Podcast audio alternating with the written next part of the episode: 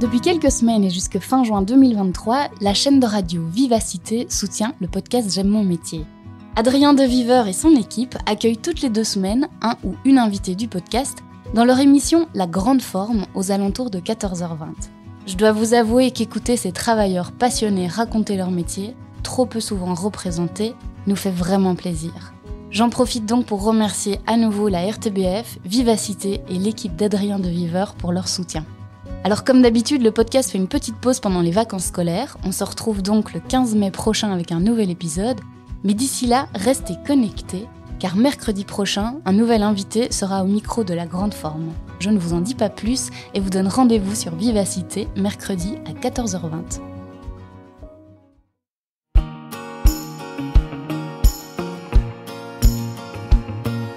Bienvenue dans le podcast J'aime mon métier, le premier podcast belge qui met en lumière les métiers humains et inspirants des secteurs du social et de la santé. Je suis Émilie Vinsotte, co-directrice de la plateforme du Guide Social, la référence depuis près de 40 ans pour de nombreux travailleurs et acteurs psychomédico-sociaux.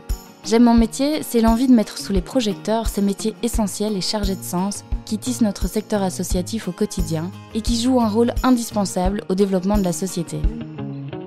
Nous sommes donc partis à la rencontre de ces femmes et de ces hommes qui aiment leur métier. Des gens résilients, engagés, passionnés, animés par cette soif de relations humaines.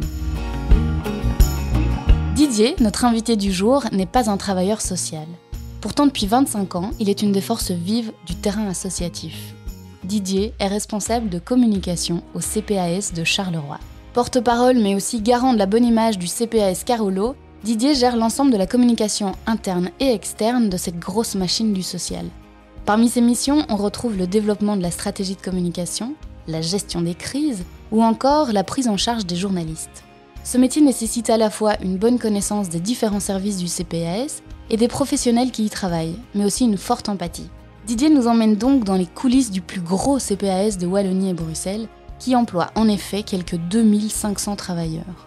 Ensemble, on va déconstruire les clichés de l'aide sociale, s'informer et dédramatiser ces centres qui accompagnent des milliers de citoyens au quotidien.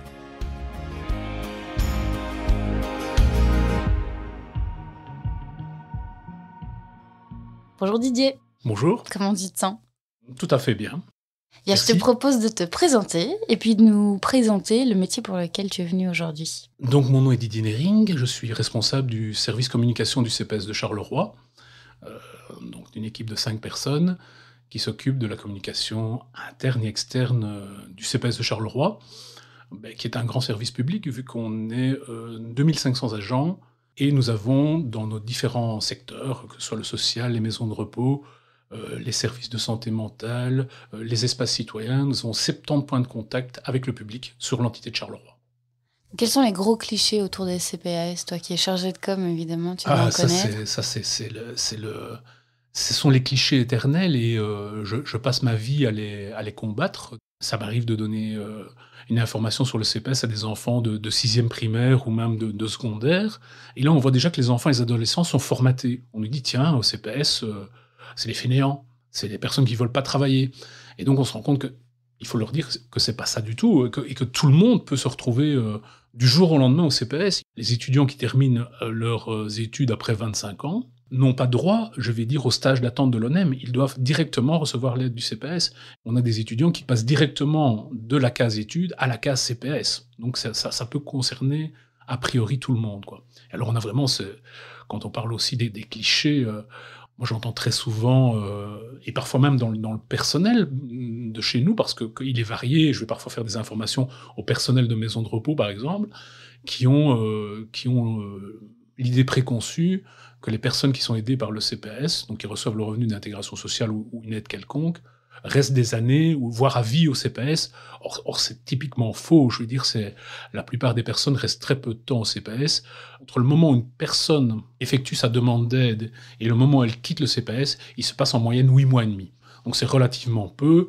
Ben, c'est le temps, je veux dire, pour la personne de rebondir, de retrouver un emploi, euh, de faire une formation. Euh. Donc on voit vraiment que ce, je vais dire, ce, cliché est complètement faux. Quoi. Et donc il faut, il faut démonter ces, ces, clichés-là. Euh, un autre cliché qui est vraiment, mais qui revient à chaque séance d'information que je donne, c'est oui, le CPS n'aide que les étrangers. Ça, c'est systématique. Or, c'est aussi complètement faux. On aide, je veux dire, dans, le pourcentage de personnes qu'on aide, c'est 5 à 8% des personnes étrangères qu'on aide. Et on aide que les, les, personnes étrangères qui sont légales sur le territoire. Et donc, il faut savoir, par exemple, que les personnes qui sont sans papier, on ne peut les aider de par la loi, parce qu'un CPS agit toujours en fonction de la loi, que par l'aide médicale urgente. Et donc, les gens sont toujours étonnés de dire, mais non, les personnes que vous connaissez ou auxquelles vous pensez n'ont jamais droit à l'aide du CPS. Et puis tu me parlais d'un cliché un peu plus anecdotique, mais que certains enfants pensaient que vous faisiez de la défense des animaux aussi. Oui, oui, oui, tout à fait. Euh, lors d'une séance comme ça, euh, un petit garçon euh, en sixième primaire m'a dit oui, vous occupez aussi des animaux, mais il confondait justement CPS et SPA. Mais ceci dit, c'est pas tout à fait faux parce qu'on a développé récemment un projet Dogwash avec la, SPA de Charleroi. Et donc le but, c'est que les animaux des personnes SDF ou des personnes en grande précarité puissent être toilettés, puissent être soignés, voir un vétérinaire. Donc, euh, donc quelque part, c'est pas tout. Il y a de l'idée, c'est pas tout à fait faux. Alors on va un peu remettre le, CPS dans son contexte euh, pour ceux qui ne sont pas au courant de tout. Il y a donc un CPS par commune en Belgique, ça fait 262 CPS en Belgique. Euh, le CPS de Charleroi, c'est une machine avec le CPS de Liège, c'est les plus gros en Wallonie, j'imagine.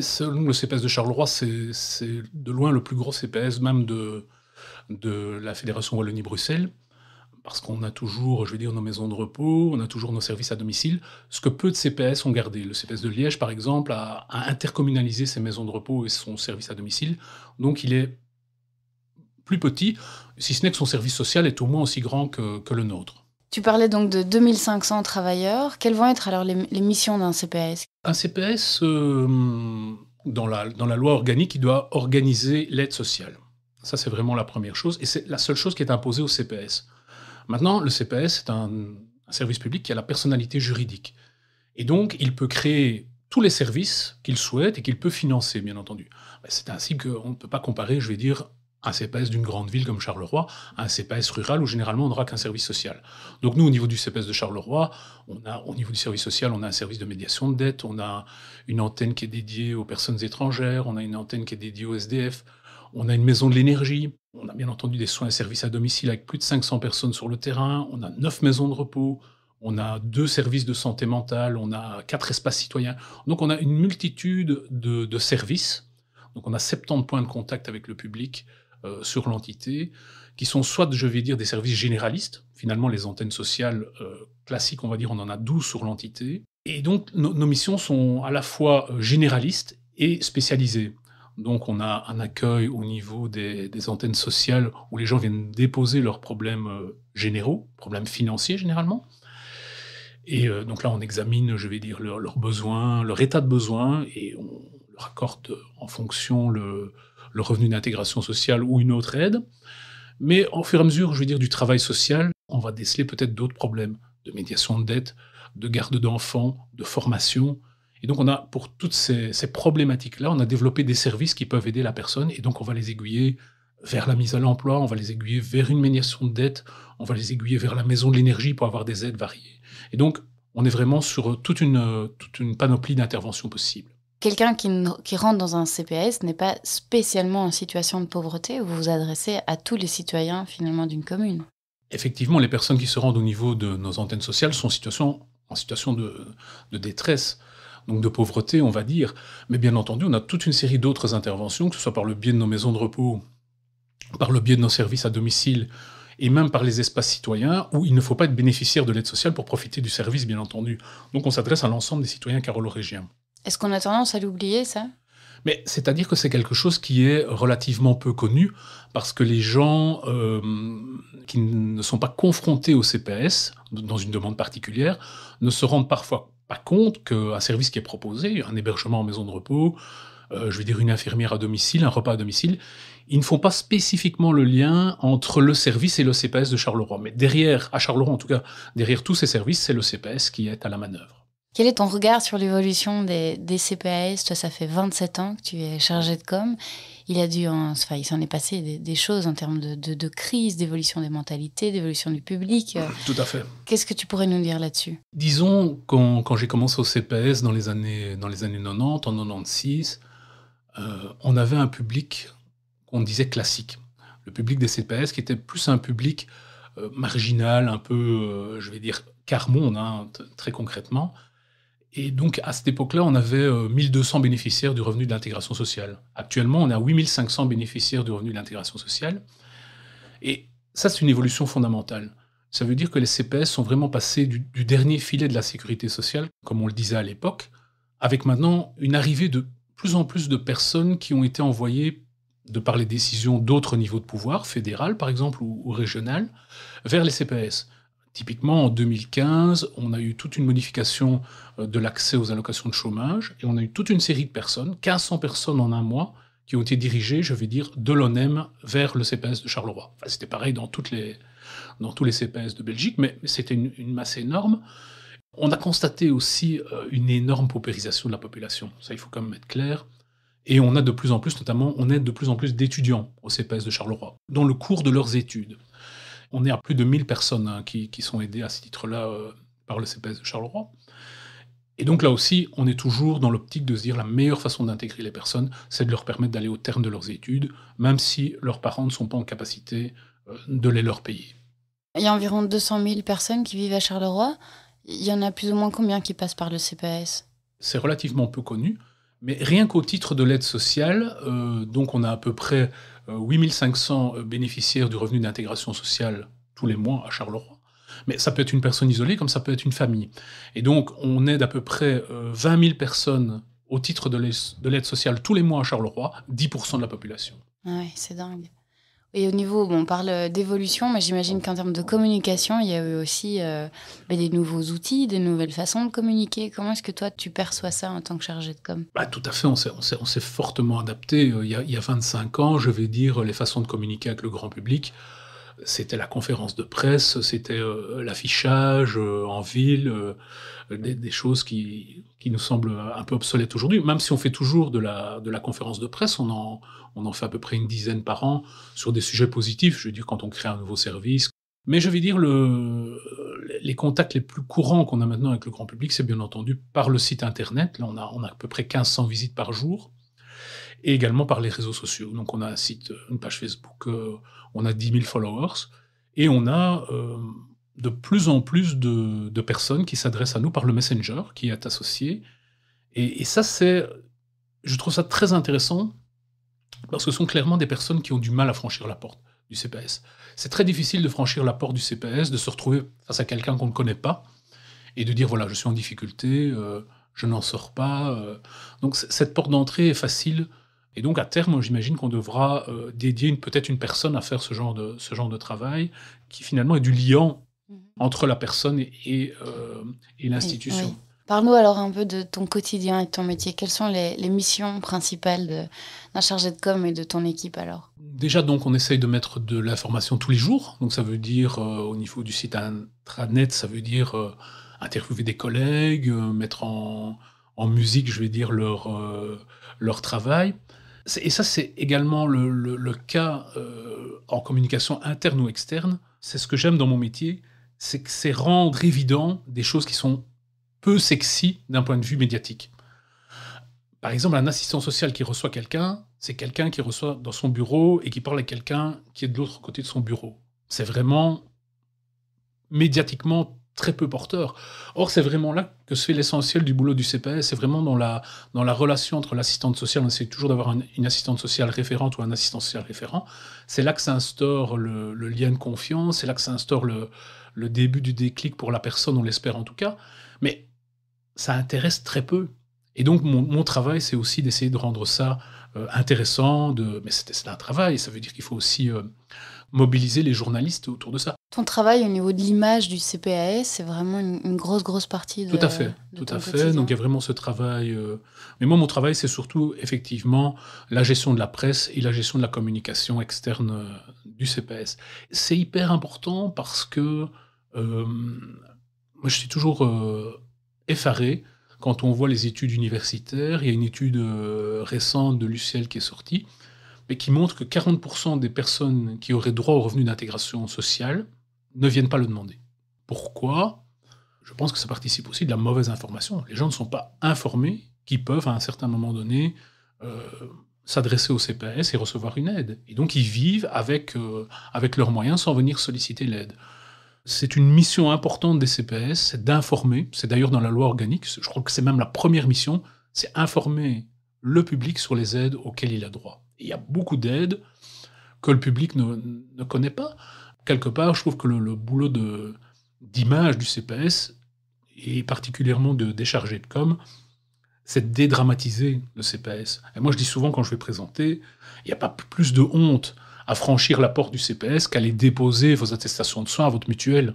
On fait partie du même, euh, du même système de sécurité sociale, donc il n'y a vraiment pas de honte. Ça change, hein. on sent qu'il y a des gens qui commencent, et dans les jeunes générations, on commence, des gens qui commencent à le, à l'appréhender différemment.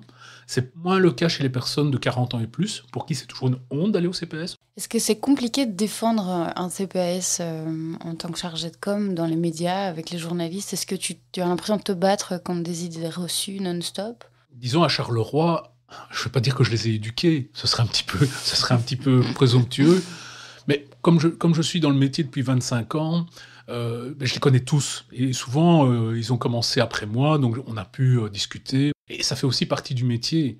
Bien entendu, il y a tout le temps de nouvelles têtes qui arrivent, etc. Il y a des gens que je connais depuis des années. Et donc, eux, ils ont quand même... J'ai discuté avec eux. quand on se voit en conférence de presse, parfois on discute d'autres choses. On, évoque des problèmes plus macro sur, sur le CPS. Et donc, non, je, ne dirais pas ça. Mais on est quand même focalisé sur certains types de sujets. Un sujet qui revient tout le temps, c'est les personnes sans abri. Alors, c'est un sujet important, c'est un sujet intéressant, euh, c'est un sujet pour lequel à Charleroi on fait beaucoup. Je pense qu'on est une des villes où, euh, quelque part, euh, il y a le plus de structures qui sont mises en place pour les sans-abri, et où finalement la problématique est peut-être la mieux traitée. Mais comme je disais, les, sans-abri à Charleroi, c'est peut-être 300, 350 personnes. On aide 20 000 personnes par mois. Donc voilà, moi je, suis parfois un petit peu embêté, surtout quand c'est un média national. Bah, peut-être parce que je suis un des seuls attachés de presse de CPS qui répond et qui, euh, qui, qui sait qu'il va y avoir du retour. Et je dis, mais parfois, allez peut-être ailleurs, parce que c'est pas, c'est pas le, c'est pas le sujet le plus prégnant. Il, y a, il y, a, des choses. Euh, tout récemment, il y a une semaine, euh, je, je, suis appelé par, par la Nouvelle Gazette de Charleroi parce qu'il y avait un petit buzz sur Facebook, une personne qui avait aidé une personne sans abri à la gare de Charleroi, en disant, ah, personne un peu naïve qui dit bah, la personne en question, elle me dit euh, je suis sans abri, euh, on ne me reçoit pas en abri de nuit, je ne reçois aucune aide, je lui, enfin, je lui ai donné mon écharpe, etc., Et donc effectivement, je vais voir les, commentaires sur les, réseaux sociaux, ah c'est scandaleux, on ne fait rien, euh, raciste aussi souvent, on ne fait rien pour nos bons, nos bons sans-abri belges, etc., etc. évidemment, je suis appelé par la Nouvelle Gazette, et je dis écoute, à la personne qui m'appelle, je ne connais pas la personne, mais je vais me renseigner c'est assez facile, hein, donc j'envoie le poste à mes collègues de la mission rue. Il dit, mais non, on la connaît comme les chemins, euh, c'est une personne toxicomane qui ne veut pas aller en abri de nuit parce qu'elle a une consommation problématique. Mais on l'aide par ailleurs euh, par une couverture, par de l'échange de matériel d'injection, On a aussi une psychiatre de rue qui peut aller à la rencontre des personnes et qui là peut essayer de raccrocher les personnes vers des, réseaux de soins. Donc il y, a tout un travail qui se met en place. Mais parfois j'ai l'impression, quand on est chargé de com, c'est toujours à recommencer. Et alors, quand je vois ça sur les réseaux sociaux, que je dis que fait le CPS Au début, j'ai beaucoup répondu euh, sur Facebook, je le fais plus. Parce que euh, on travaille sur notre propre Facebook. Parce que souvent on entre dans des discussions sans fin. Et euh, c'est pas pas très productif. C'est un autre aspect de ton métier finalement tout ce qui est gestion de crise, de, des trackers aussi, de fake news. Euh, exactement, euh, Comment est-ce que tu t'y prends Comment, comment fonctionner en équipe on pour a, ça on a beaucoup de, on a beaucoup d'appels de la presse pour des personnes, par exemple, qui, qui se plaignent de, bah, de, ne pas avoir été entendues, de ne pas avoir euh, reçu une aide du CPS. Et souvent, c'est pour des questions pour lesquelles les CPS ne sont pas compétents. Et donc, voilà, une personne qui n'a pas de logement on m'appelle en disant bah, tiens, la personne en question n'a pas de logement, euh, que fait le CPS ben, Le CPS n'est pas un opérateur de logement. C'est-à-dire, on a un service logement, on essaie d'aider les gens, mais on n'a pas, je vais dire, un parc de logement euh, libre à disposition. à disposition. Donc, on, joue toujours, je vais dire, on est des facilitateurs de logement. Je veux dire, si quelqu'un euh, a besoin d'une garantie bancaire, a besoin d'une aide pour s'installer dans un appartement, ce genre de choses, on, peut jouer. On a quelques logements de transit, mais on n'a pas toujours, toujours des logements. Un autre exemple type de... On peut avoir par exemple quelqu'un qui reçoit une garantie du CPS Et ça, ça arrive souvent, dans, ça peut déjà arriver quelquefois dans, à Charleroi. La personne ravage le logement du, propriétaire, et puis le propriétaire se tourne vers la presse en disant voilà, c'est quelqu'un qui est, qui est aidé par le CPAS. Et euh, que fait le CPS Mais Le CPS, euh, je veux dire, on ne se pose pas la même question. Euh, c'est comme si on se posait la question en disant tiens, un chômeur a battu sa femme, que fait l'ONEM C'est exactement la même chose. On n'est pas responsable du comportement des gens, ni, ni, de, ni financièrement, ni, ni moralement. Il y a vraiment une question d'adaptation qui est indispensable dans un métier comme ça. Quelles seraient pour toi les autres qualités à avoir pour être un chargé de com? Ben, Il faut être résistant au stress. Ça, c'est une chose parce que j'ai un, j'ai un, document où je, j'ai mon activité sur trois semaines et je, passe mon temps à reporter les choses et à, reprogrammer. En fait, je fais jamais ce que j'ai prévu euh, le jour même.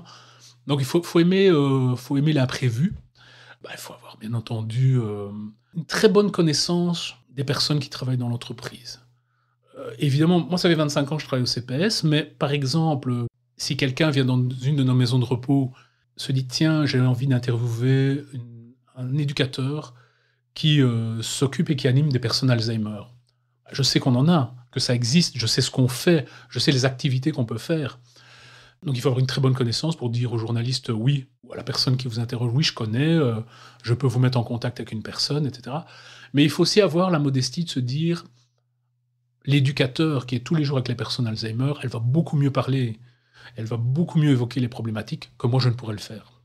Et, ça, je peux l'étendre à tous les tous les métiers du CPS. On a 80 métiers. Ben, ça va, je vais dire, de, de l'assistant social qui, euh, qui reçoit en antenne sociale, mais il fait pas le même boulot que l'assistant social qui est en médiation de dette, ni, celui euh, qui s'occupe de l'admission des, personnes âgées en maison de repos.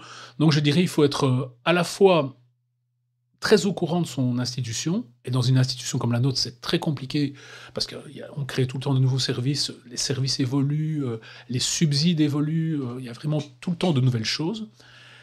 Et euh, bien connaître les gens, évidemment pas les 2500 agents du CPS, mais connaître pas mal de gens. Donc ça veut dire aussi, il y a un travail de, communication personnelle avec eux, de dire voilà, qu'est-ce que vous faites comme métier? Quand on les, quand on les croise dans des moments informels, on peut, on peut, on peut, on peut parler, on apprend des choses. Une autre qualité, c'est d'être euh, c'est d'être convaincu de ce qu'on fait. Au CPS, on, on, aide vraiment les gens dans ce qu'ils ont de plus intime.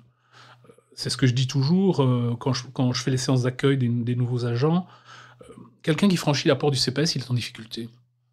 Que ce soit pour une aide sociale, que ce soit parce qu'il est surendetté. On a eu récemment ici, euh, pendant les derniers mois, des, dizaines de personnes qui sont adressées à nous parce qu'ils n'arrivaient plus à payer leur facture d'énergie. Et c'était d'autant plus compliqué pour elles que c'était des personnes qui ne pensaient pas que ça pourrait leur arriver. Mes collègues me racontaient, les personnes arrivaient en larmes. Or, ce n'est pas notre public habituel, parce que notre public habituel, finalement, il est peu impacté par la crise énergétique, vu, qu'il bénéficie du, tarif social. Donc, il y a vraiment cette... Euh, dire, une personne qui s'adresse au CPS, quelle que soit la porte d'entrée, c'est toujours quelqu'un qui est en difficulté. Et donc la première qualité qu'on doit avoir, euh, et c'est le cas également pour le chargé de com, c'est d'être empathique avec notre public. C'est un secteur dans lequel tu voulais travailler justement, de la com, mais aussi un secteur euh, plutôt social Non. En fait, j'ai fait ce qu'on appelait une licence, un master en, journalisme et communication euh, à l'ULB. Donc je pensais travailler comme, comme journaliste comme toutes les personnes qui font ces études-là le pensent euh, naïvement. Mais en fait, j'ai jamais travaillé comme journaliste. J'ai travaillé euh, pendant trois ans comme chargé de com pour l'Office des produits wallons, qui est un, organisme qui n'existe plus, mais qui à l'époque euh, avait pour vocation de, mettre en avant les produits wallons, les bières, les chocolats, enfin tout ce qu'on peut imaginer. À ce niveau-là, c'était un, un, boulot très gourmand en quelque sorte. Et non, donc pour répondre à la question, au niveau du CPS, c'est un hasard complet. C'est un, hasard complet. Euh, un poste s'ouvrait, il y avait un, examen. J'ai présenté l'examen et j'ai été choisi. Mais euh, objectivement, à l'époque, je ne savais pas ce que c'était un CPS. Quasiment pas ce que c'était un CPS. Est-ce que, bon là, tu me dirais, euh, si, si j'avais pas été content, je serais pas là après encore 27 ans. Mais du coup, est-ce que le sens que tu trouves dans ton travail est, un des moteurs au quotidien? Tout à fait, parce que c'est pas toujours un boulot facile. C'est un boulot très stressant. C'est un boulot où il y a des enjeux aussi. Je veux dire, très concrètement, un CPS est, quand même euh, sous les feux des projecteurs. Et on est aussi depuis quelques années sous les feux des projecteurs au niveau financier. Euh, il faut savoir que ben, la ville de Charleroi est en difficulté, tout le monde, tout le, monde le sait, euh, la région wallonne est en difficulté, et donc on doit de plus en plus justifier notre coût, notre coût qui, est mis en cause, hein, donc très concrètement. Et donc, on a eu des restrictions de personnel, du moins dans, certains secteurs. Donc, ce n'est pas, pas un boulot qui est facile tous les jours on est toujours, je veux dire, sous la pression aussi de, répondre. Hein. je veux dire, euh, un journaliste appelle le, week-end, le soir, euh, je veux dire, on va pas lui dire, euh, je te réponds demain, hein, très concrètement. Mais oui, le, sens, c'est vraiment ça qui, qui, qui, me motive. D'abord, j'ai la chance de travailler dans un CPS où on a une masse d'activités différentes. Un jour, je peux parler, je veux dire, de la médiation de dette. Un lendemain, je veux dire, de, de la prise en charge des personnes Alzheimer. Le surlendemain, d'activités culturelles dans les espaces citoyens. Donc, on est vraiment sur des champs d'action très variés. Mais ce sont tous des domaines où finalement il y a une importance à travailler. Et moi, je suis toujours, euh, je veux dire, pour moi, c'est un plaisir quand, euh, quand on a un bon reportage. Quand... Et c'est pas quand on a une félicitation, mais se dire, tiens, le, travail de cette personne, elle est, il est mis en valeur parce qu'il est capital pour le, pour le bénéficiaire. Quoi. On a des, agents formidables dans, dans, pas mal de domaines et euh, qui apportent des choses aux gens.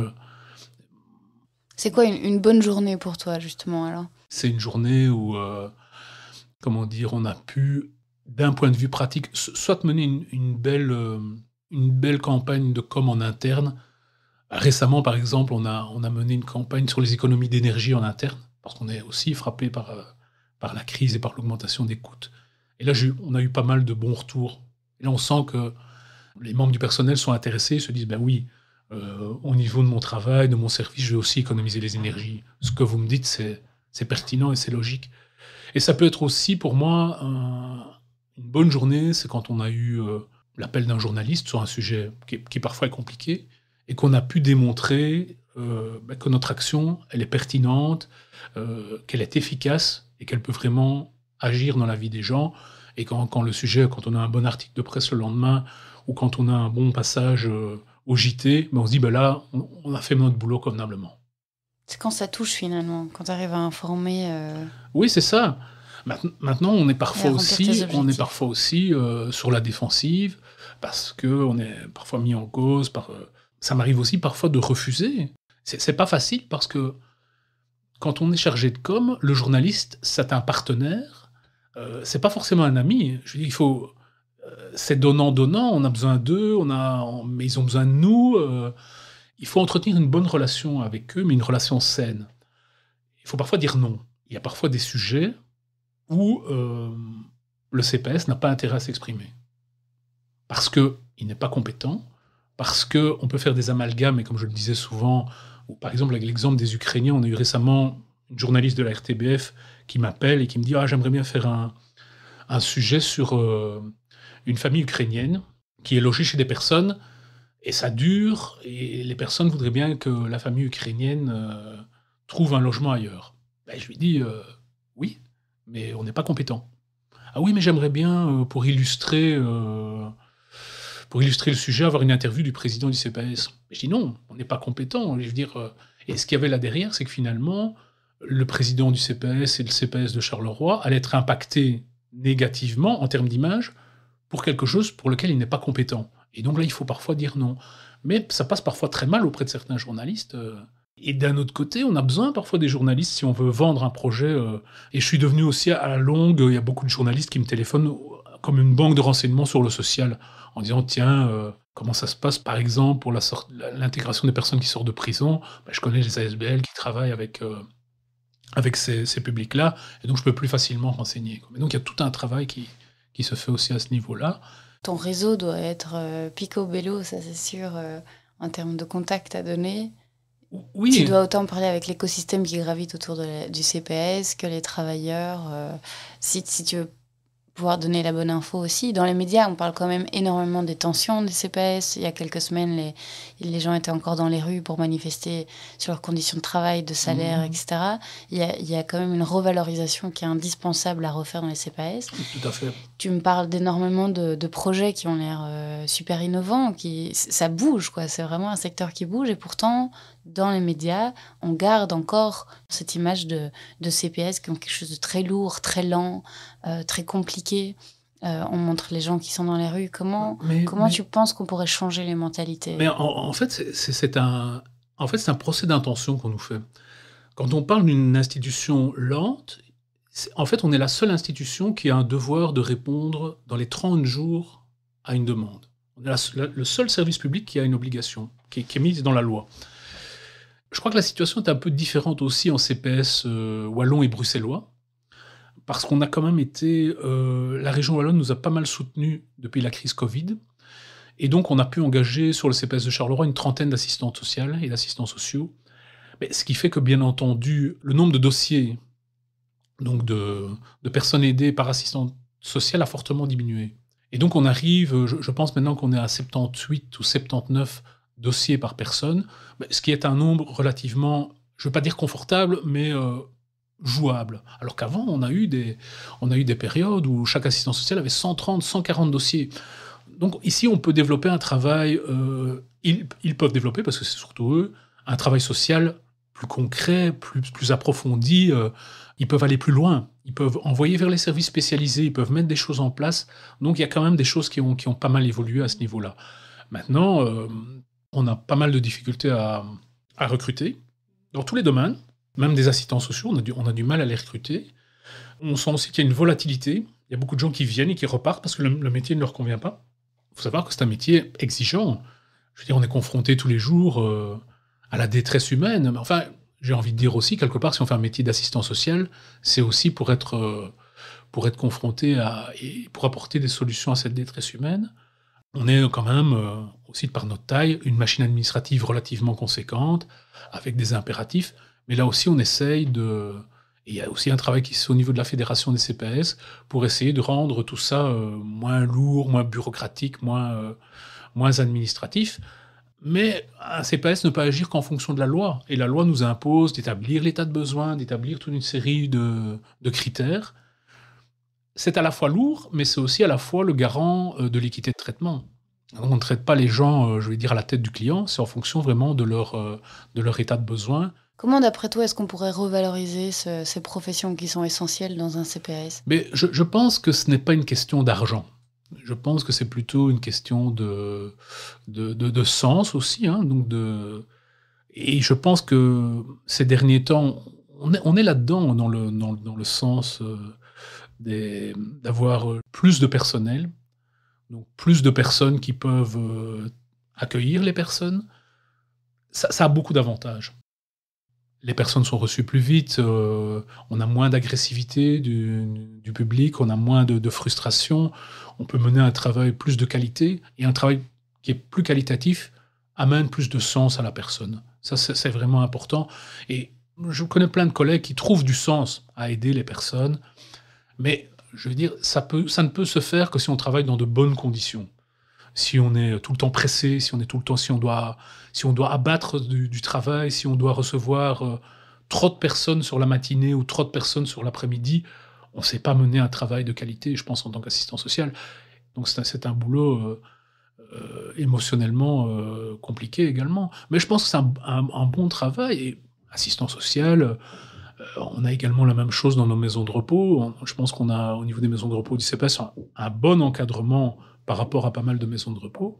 ça permet aussi de développer, quand je discute avec mes collègues qui travaillent en maison de repos, un bon accueil des résidents, que les résidents aient un projet de vie, qu'ils soient animés, euh, je vais dire qu'ils aient, aient, encore une vie, même s'ils sont Alzheimer, et que je dis qu'on puisse les animer, qu'on puisse les intéresser, qu'ils puissent rire il y, a tout un travail de qualité qui ne peut se développer que si on a un encadrement suffisant.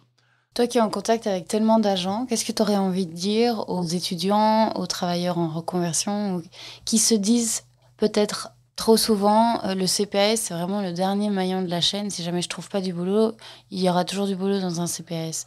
Qu'est-ce que tu voudrais leur dire pour un peu dénouer ces clichés-là? Oui, moi j'ai envie de leur dire, je vais parler pour mon institution, le CPAS de Charleroi.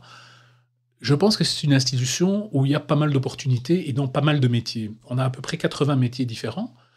Comme on est sur des branches diversifiées, une personne peut travailler dans un service, puis dans un service tout à fait différent. Par exemple, une assistante sociale, elle peut être assistante sociale en antenne sociale, Elle peut demain faire de la médiation de dette, elle peut euh, s'occuper de l'énergie, elle peut aller travailler en maison de repos, elle peut aller travailler dans un espace citoyen. Il y a toute une possibilité intérieure, en interne. Et donc, on peut, au cours de la carrière qu'on mène au CPS de Charleroi, finalement faire des métiers différents, avoir des vies différentes. Et on essaye d'encourager ça. C'est vraiment une, une optique de la maison, c'est de se dire, idéalement, la personne ne doit pas faire le même métier pendant 40 ans. Elle doit pouvoir bouger, euh, elle doit pouvoir changer, et on, essaie de mener une politique active de, formation. Donc je dirais aux étudiants, on, exerce des métiers qui ont du sens, dans le sens où euh, euh, que ce soit, on est 10% de la population l'origine dans, ses besoins primaires, donc ça veut dire dans ses besoins vitaux, des personnes qui sont le CPS ne, ne s'en sortiraient pas. Donc on aide les gens au quotidien, mais dans d'autres secteurs également. Je veux dire, la personne qui est aide familiale, et qui va au domicile, elle a un travail essentiel, c'est un maillon essentiel, c'est typiquement un métier qui est peu valorisé. Or, c'est le maillon essentiel dans la chaîne du travail à domicile, parce que c'est la personne qui voit le plus la personne âgée et qui va peut-être se rendre compte, euh, ah mais madame une telle, euh, je la connais depuis 7-8 euh, ans, je vois qu'il commence à y avoir des problèmes, ce genre de choses. C'est aussi un métier qui a du sens. Bah, idem en, maison de repos, on a, on a des gens qui rentrent en maison de repos. là aussi, le monde a évolué quand j'ai commencé en maison de repos, on avait pas mal de gens qui venaient rompre la solitude, qui étaient encore tout à fait, tout à fait en bonne santé physique et mentale, mais qui venaient pour rompre la solitude. Ça n'existe quasiment plus. Je veux dire, de par les, critères de, financement, on est des maisons de repos et de soins, donc les personnes qui rentrent en maison de repos sont souvent très dépendantes, soit physiquement, soit mentalement, soit les deux. Mais elles ont une vie à la maison de repos. Elles vivent euh, des années encore à la maison de repos. Et donc, il faut, il faut leur rendre cette vie, euh, c'est une partie de la vie, mais c'est la vie donc pour ces personnes-là. Et donc, il faut rendre ce passage agréable, euh, avec des soins de qualité, avec des animations de qualité, avec, avec un dialogue de qualité. En fait, tous les métiers qu'on exerce au niveau d'un CPS ont du sens, un sens vraiment important d'aide directe à la population pour des gens qui en ont vraiment le plus besoin. Et ce n'est pas forcément enfermé dans un bureau d'un grand CPAS. Tu vous travaillez avec une, euh, un réseau d'associations et de projets euh, assez impressionnant. J'entendais parler de, de projets euh, d'antennes sociales mobiles, de projets aussi Medialt, qui est pour les sans-abri une porte d'entrée santé pour initier un accompagnement social. De ce que j'ai lu et de ce que je vois, vu beaucoup de projets très innovants et qui bouge et qui implique aussi tout le secteur associatif euh, de la ville. Et donc c'est peut-être aussi ça qu'il faut déconstruire, de, se dire qu'en tant qu'assistant social d'un CPS, moi je vais travailler dans mon bureau euh, et je ne resterai que là, alors que bah non, pas du tout. C'est justement ça. On travaille avec énormément de personnes. En fait, on a au niveau du CPS de Charleroi, on a créé une cellule partenariale, créé également des projets citoyens, des, initiatives citoyennes, des micro, des micro-projets, tout ça. Mais on travaille beaucoup avec le secteur associatif et parce qu'on pense fondamentalement qu'on ne peut pas tout faire, et que certaines associations vont faire mieux un travail spécifique. Par exemple, euh, on a l'ASB Lavanti à Marchienne qui s'occupe des personnes qui sortent de prison. Il est clair que c'est un accompagnement très spécifique et que c'est plus pertinent d'avoir un accompagnement particulier que ces personnes soient noyées à gauche, à droite dans une de nos antennes sociales.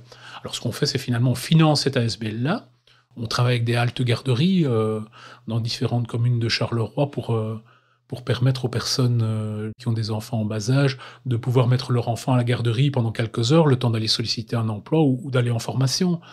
On travaille avec, des, avec des, tous les opérateurs culturels de Charleroi. Ça, c'est quand même essentiellement important. L'aide aux personnes, c'est pas seulement leur fournir un revenu et un toit, c'est aussi leur donner l'accès à la culture. On a, a des choses extraordinaires qu'on fait avec l'Éden à Charleroi ou avec le BPS 22, le, musée d'art moderne ou le musée de la photographie.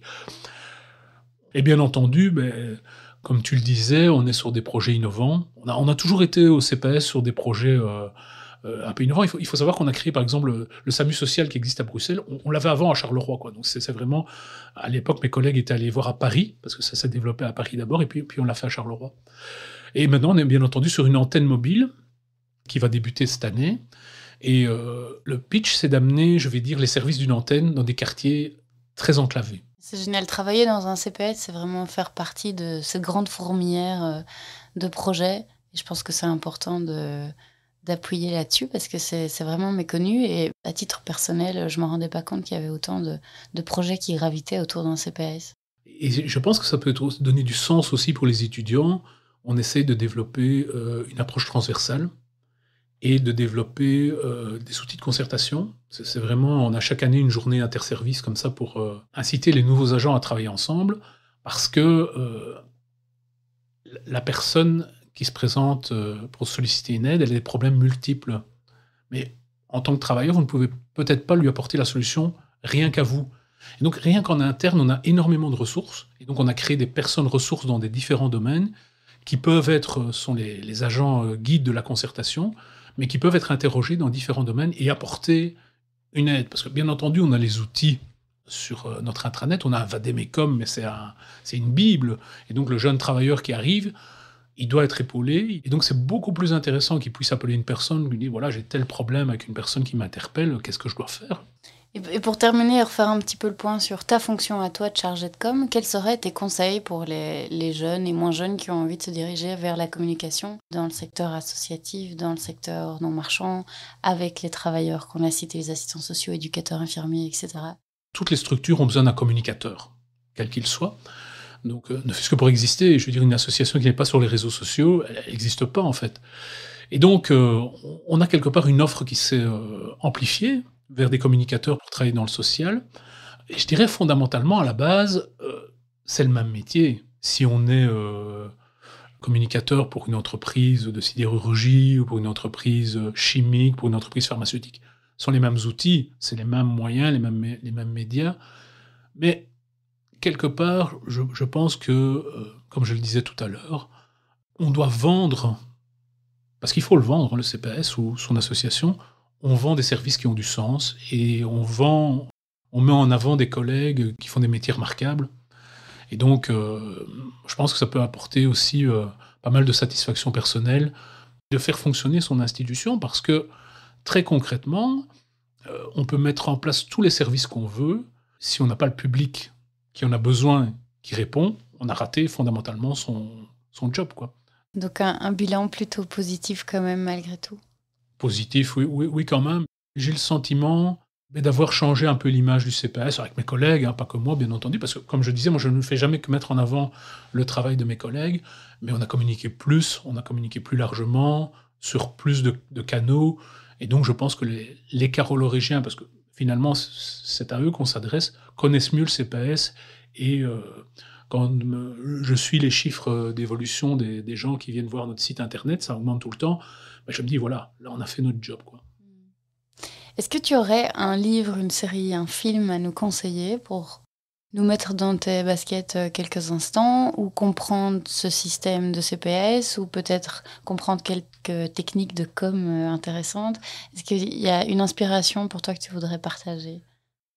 Ce sont déjà des vieux bouquins, mais euh, Tête de Turc de Gunther Wallraff qui s'était mis dans la peau d'un travailleur immigré, c'est vraiment ça.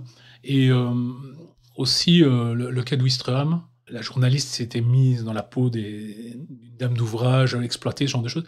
C'est vraiment ça, c'est se dire, en tant que communicant, mettez-vous à la place de la personne sans abri, mettez-vous à la place de la mère célibataire euh, qui vient solliciter l'aide. Si on ne sait pas dialoguer avec les personnes, à la fois les membres de son personnel et les personnes bénéficiaires, eh ben on communique mal. Ben merci beaucoup Didier pour euh, cette interview très intéressante. Bonne continuation euh, à toi et à toute ton équipe. Et à bientôt. À bientôt alors. Merci d'avoir écouté ce témoignage jusqu'au bout.